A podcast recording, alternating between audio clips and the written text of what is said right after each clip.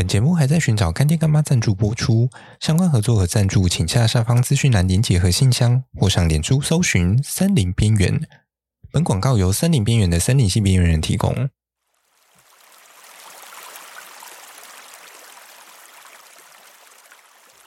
Hello，大家好，我是语音，欢迎收听《森林边缘》第四十二集。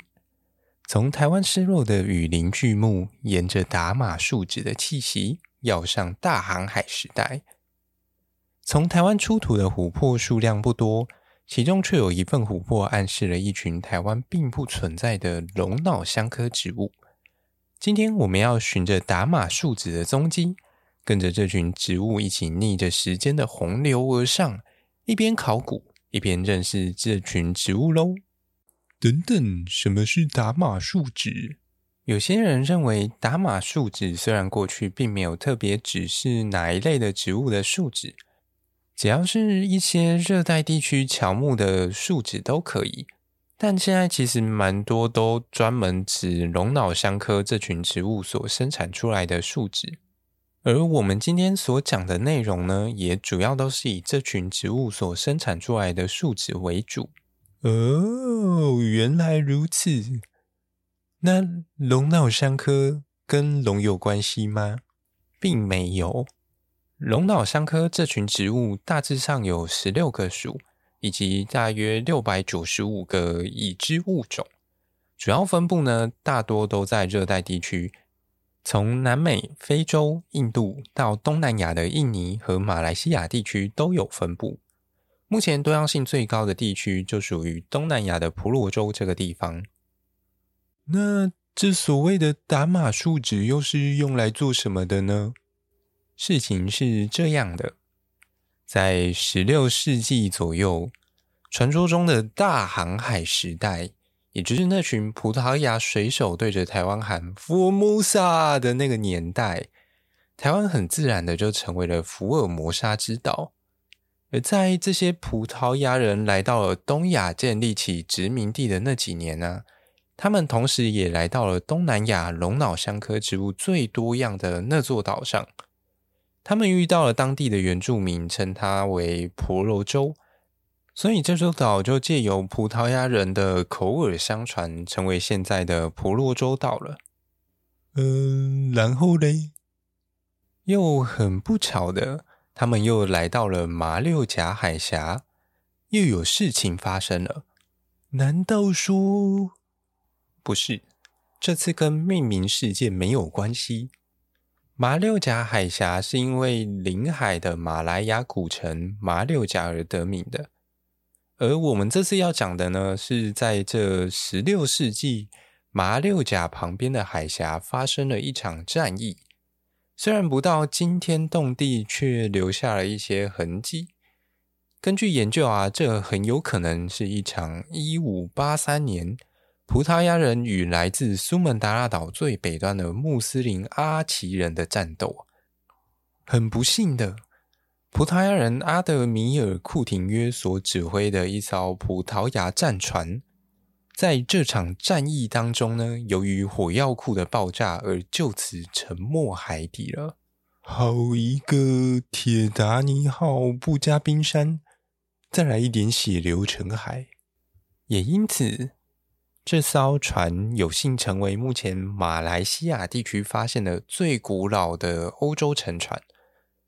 这艘沉船在两千零五年的海峡中被发现，当时啊，它还躺在三十二公尺的海底当中，听起来是地下八楼的深度，不含违建。所以，这到底跟打码数值有什么关系呢？不要紧张，重点真的要来了。有一群科学家呢，就从这艘沉船的周围。采集到了三份有机物质的样本，并且根据 gc mas 气象层析质谱仪的分析，简单来说就是检测一些挥发性还有半挥发性的物体的一台机器。那借由这台机器呢，他发现这三份样本主要都是由达玛树脂而制成的，并且其中两份还跟沥青有一点关系。嗯。树脂有主角光环，出现是应该的啊，那沥青是来干嘛的？古代的船只啊，都是用木材做成的，而这些船只为了防水，通常外面都会涂上沥青，或者是沥青与树脂的混合物。除了用来防水以外啊，也用来作为填缝剂使用，填补这些木材之间的缝隙啊，并且提供船体防虫蛀的一个功能。这些资讯其实可以协助我们了解当时的一个工艺技术到底到哪里。可是这很奇怪啊，打马树脂不是热带才有的东西吗？怎么会出现在一艘来自欧洲的船上面呢？喂，这就是个好问题了。究竟这些样本是来自于沉船本身呢，还是和它对打的敌船呢？如果是来自欧洲的沉船，那么这些数值又是从何而来的呢？欢迎干爹干妈赞助，以解锁更多更深入的内容。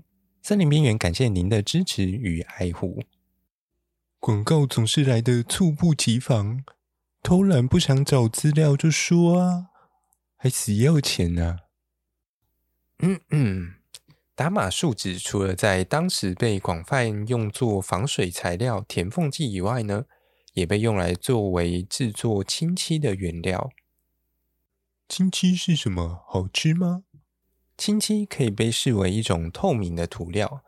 到了十九世纪，甚至因为当时树脂漆漆的风行一时啊，达玛树脂所制作的漆漆也因此而被引进到了欧洲及美国，用来作为绘画的一个保护层。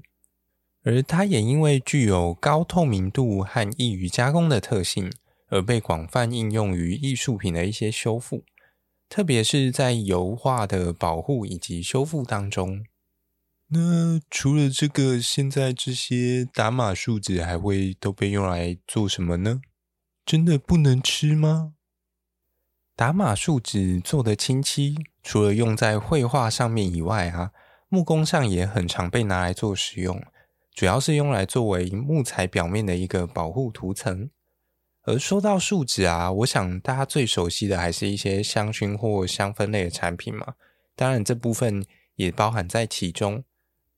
而说到吃呢，其实很多东西啊，在这种民俗药用上面，通常都会具有一定的功效。尤其它又是一个植物性的产物，虽然可以吃是很酷啊，但讲了那么多树脂，到底什么是树脂啊？我看白胶也叫环氧树脂，诶，所以白胶也可以吃吗？这个树脂和那个树脂是一样的吗？哦，这就是一个好问题了。所以下一集呢，就让我们来认识一下我们日常生活当中常见的树脂吧，还有它们的功能以及来源。那么我们就下个礼拜同一时间森林边缘再见啦。那么我们这一集就这样啦，拜。